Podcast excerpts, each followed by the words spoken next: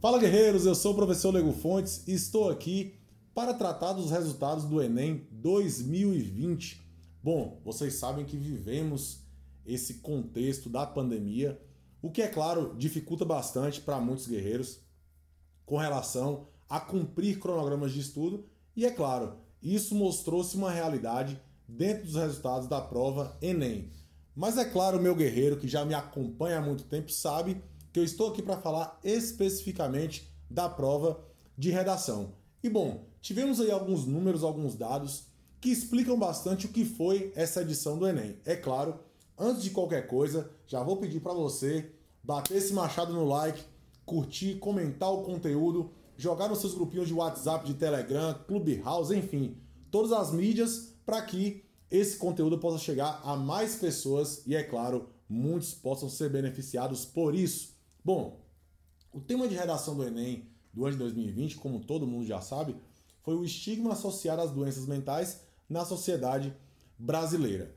Um tema basicamente meio que esperado, não foi nada de espetacular. No entanto, o comando de proposta, chamada frase temática, teve uma palavrinha que complicou a vida de muita gente, que é o estigma. Então, só para que vocês compreendam o que isso quer dizer, o tema não falava necessariamente para que o candidato discorresse sobre doenças mentais ou sobre saúde mental. O tema falava do estigma, da chaga, da marca, do preconceito associado às doenças mentais. Portanto, é necessário que você, guerreiro, tenha um entendimento, claro, a partir de agora, do quanto é importante, aliás, eu bato muito nessa tecla, aliás, eu sou até chato em falar disso o tempo inteiro, do quanto a interpretação da proposta de redação, e eu não estou falando só da frase temática, eu estou falando do todo, eu estou falando da coletânea, da composição de proposta. Eu sempre bato nessa tecla do quanto é importante tratar dessas questões. Mas para que a gente entenda o que foi o Enem 2020, eu vou trazer alguns números e vou pedir para o meu produtor já lançar aqui do lado esses números que eu vou dizer agora. Olha só. Foram 2.723.583 redações corrigidas no Enem 2020. Aí você pode perguntar: esse número é grande, é pequeno? Vamos comparar com o Enem 2019, em que vivíamos um contexto normal? Foram 3.920.638 redações corrigidas. O que eu quero dizer com isso? Foram mais de um milhão, aliás, menos de um milhão de redações corrigidas de um ano para outro. É claro que vocês sabem que a abstenção da prova Enem do ano de 2020 foi de mais de 50%. Quer dizer, mais da metade dos candidatos sequer foi fazer a prova. Claro, isso é muito explicável por conta do contexto, evidentemente. No entanto, aqueles que foram fazer tiveram aí mais de 2 milhões e 700 mil redações corrigidas. Só que o grande ponto vem agora. A média geral, meu produtor, foi de 588. A média geral de pontuação foi de 588 pontos. Algo que está aí bem próximo do que o Enem apresenta para a gente em todos os anos, independente desse contexto de normalidade ou não. Um outro ponto importante que eu queria destacar são as redações zeradas. Guerreiros, 87.567 redações zeradas nesse Enem. Muito por conta de um fator. Um fator. Fuga do tema. Mais de um terço dessas redações que foram zeradas foi por conta da fuga do tema. Aí eu volto para o início do vídeo.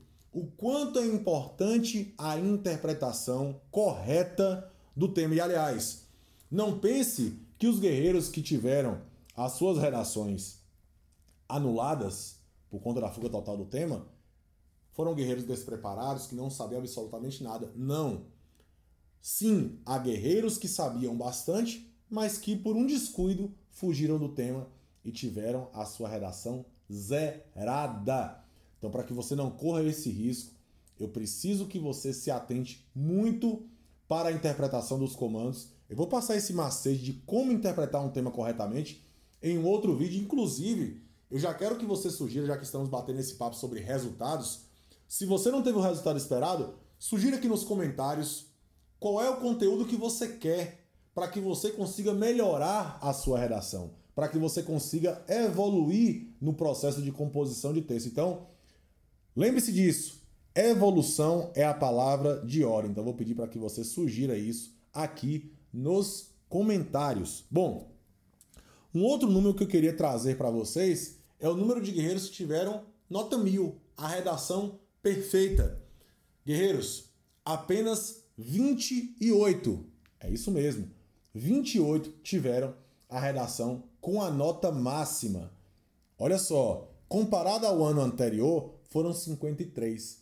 Então, perceba que houve uma diminuição de quase 50% dos estudantes que tiraram nota mil, ou seja, a nota perfeita, a nota máxima na redação Enem. Isso também se explica por uma série de fatores: o contexto, a preparação, o processo de preparação, as questões relacionadas à própria abordagem temática. Então, é preciso que seja considerado todo um contexto. E é claro, quando eu falo desse contexto, eu quero parabenizar os meus guerreiros aniquiladores que conseguiram uma pontuação absolutamente fantástica. Eu ainda brinquei que é um nível de aniquilação interplanetário, intergaláctico que esses guerreiros conseguiram. Então, já deixo aqui os meus parabéns. Se você ainda não sabe que resultados são esses, é só chegar lá no meu Instagram, LegoFontes, que você vai ver essa série de resultados que esses guerreiros conseguiram e que me enchem de orgulho. E, aliás, eu já quero agradecer pela confiança que tiveram em meu trabalho, por esse resultado, que é claro, eu sempre digo, sem o resultado desses guerreiros, o meu trabalho não faz sentido. Então, auxiliar na, relação, na realização de sonhos é a minha missão e eles me enchem de orgulho o tempo inteiro. Bom, então, dita essas questões todas, eu preciso largar um papo reto. O que fazer depois de todo esse processo? O que fazer depois do caos? Olha só, se você conseguir uma nota muito boa, e eu não estou falando só da prova de redação, mas da prova, do conjunto da prova, você vai esperar o SISU.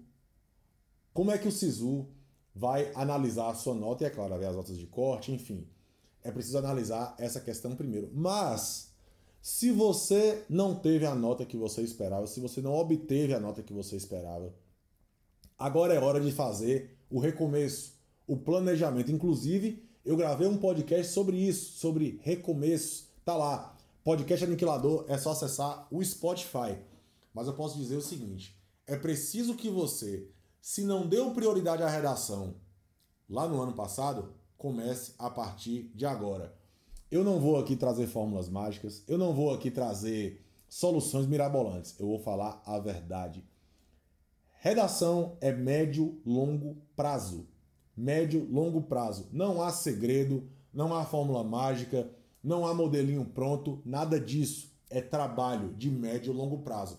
Tanto na produção e construção de repertório, simulados, correção, feedback, evolução a partir dos erros. Então, tudo isso é necessário para que você, guerreiro, consiga evoluir no processo de produção de texto. Então, não há fórmula mágica, não há modelinho pronto, absolutamente nada disso. Há um trabalho sério, comprometido, disciplinado, constante para que você consiga aí sim uma nota fantástica no final desse processo. Então, é preciso que você faça um cronograma e um cronograma de prova que possa te dar a possibilidade de contemplar todas as disciplinas e áreas do conhecimento, lembrando que o ENEM é composto da área de matemática, ciências naturais, humanas e linguagens, além da redação.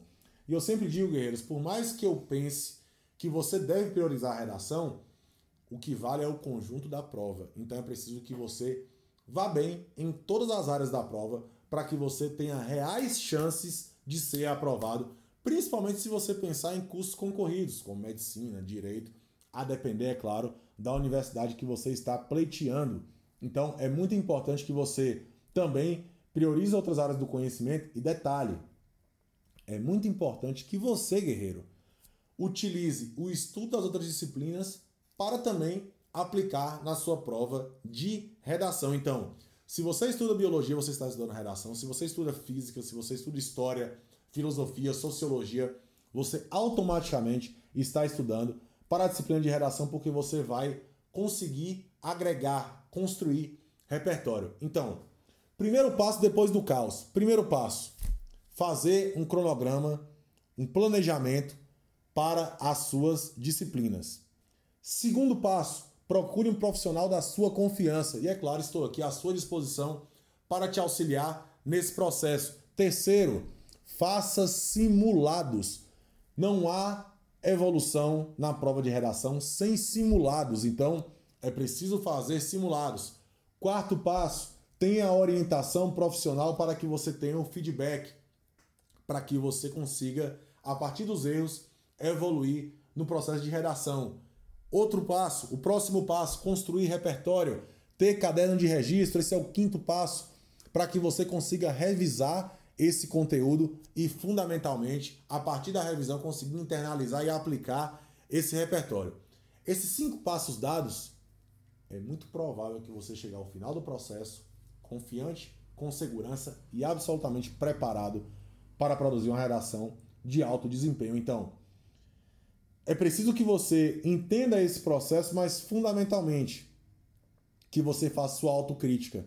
A autocrítica é fundamental para que você possa ver o que você errou e a partir do erro que houve na prova anterior, que você possa evoluir em cima dos erros que você cometeu. E é claro, ter a autocrítica é fundamental para que você consiga fundamentalmente evoluir na produção de texto e consequentemente no seu cronograma de estudos.